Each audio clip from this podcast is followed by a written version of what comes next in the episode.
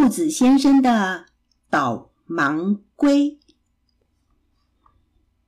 作者张英明。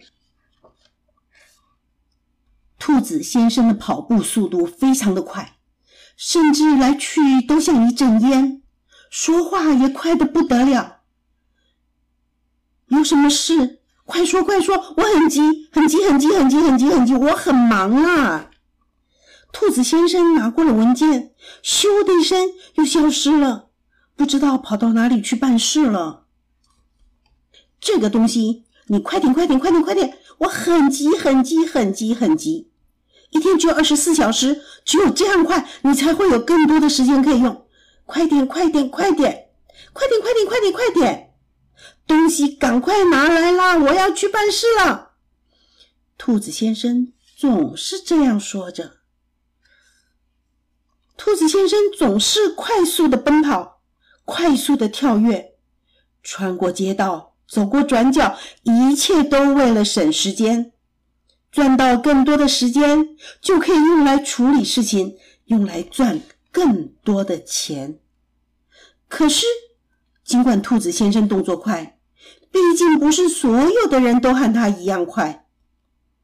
兔子先生在红绿灯路口遇到一台刚刚启动的车子，兔子先生以为自己能穿越，没想到车子因为小鸭过马路而紧急刹车，兔子先生刹不住自己的脚步，一头撞上了车子。等兔子先生在医院再醒来时，他被绷带包覆住了眼睛与头部。嘿，你终于醒来了！一片黑暗间，兔子先生什么都看不见。呜呜呜！为什么？为什么？为什么我什么什么什么都看不见？狐狸医生仔细的说：“你的头部受了严重的伤，经过我们细密的手术，还是无法完全复原。很遗憾的，兔子先生，你再也看不见了。”兔子先生悲伤又快速的说：“我不要，我不要，我不要！这样我什么都不能做了。你必须接受这一切。”狐狸医生摇摇头。今天是一个重要的日子，兔子先生下了病床，开始学习盲人的技术，包含有人导盲，才能习惯成为盲人的生活。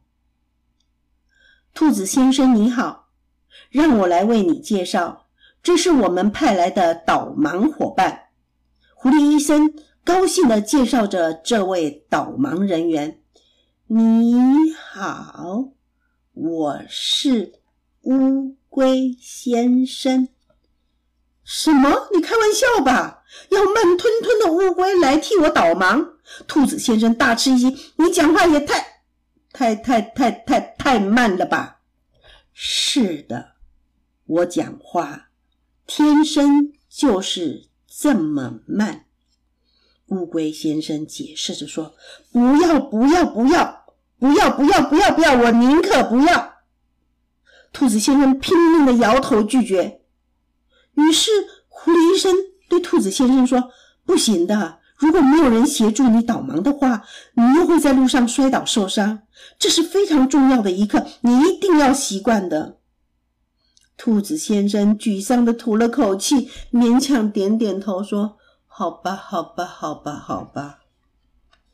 到了街上，乌龟先生粗粗的手牵起了兔子先生，兔子先生被迫只能慢慢走。你能不能走快一点？越走越慢，兔子先生实在不耐烦起来。不行的，我们乌龟只能走这么慢呢。因为实在走得太慢了，兔子太无聊了，只好听着周围的声音。听见了呼呼呼的声音，这是什么声音呀？乌龟先生，这是风吹过芒草的声音哦，我以前都没有听过耶。兔子先生张大耳朵，细心的听着，不只是呼呼声，也有吹过小草的声音，也有吹过大树树叶沙沙的声音。原来大自然里有这么多的声音呀！走着走着。兔子先生又无聊了，只好注意起周围的味道，又问起了乌龟先生：“这是什么味道呀？真的好香哦！”这是路边一种小花的味道哦。是啊，我从来都不知道有这种花。兔子先生惊讶的再闻了几下，花真的很香呢。那是因为你跑得太快了，所以就错过了它。原来如此，兔子先生若有所思的点点头，练习着慢慢走。兔子先生越来越习惯黑暗，也习惯了乌龟先生的速度，他因此。开始注意到黑暗之中会有些许微弱的光线变化。原来有一只小瓢虫曾经飞到他背上，停下又飞走了。还有，要下雨之前的空气会感觉变得低沉。这些都是他从来不曾注意到的。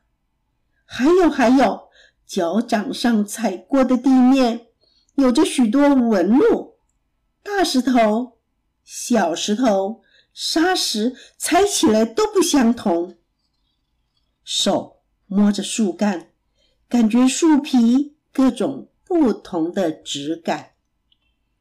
雨天的气味和晴天的气味也不一样。冷气房的气味和外面的气味也不太相同呢。因为慢慢走，兔子先生自己知道，他似乎感觉到更多以前似乎感受不到的事物。到了兔子先生练习成功的那一天，终于可以独自使用导盲杖过马路了。这个时候，兔子先生觉得好想哭。原来，原来这个世界有这么多种的颜色、香味，还有声音，但是我却因为现在看不见，才真正认识它们。嗯嗯嗯嗯，兔子先生终于忍不住擦着眼泪说：“啊，你终于了解了。”走到对街桥上时。兔子先生的墨镜被摘下来，头上的绷带也被拆解下来。原来这里根本没有乌龟先生嘛！原来这几天一直都是狐狸医生戴着粗粗的乌龟手套，牵着兔子先生前进呢。狐狸医生笑着对兔子先生说：“现在你能看见世界了。”你会珍惜他们了吗？兔子先生赶紧点点头说：“原来如此呀。”这时候，兔子先生才注意到，原来这间医院不只是单纯治病的医院，另外一边的招牌可是写着“兔子急急急急躁症矫正分院”。这个故事就说完了。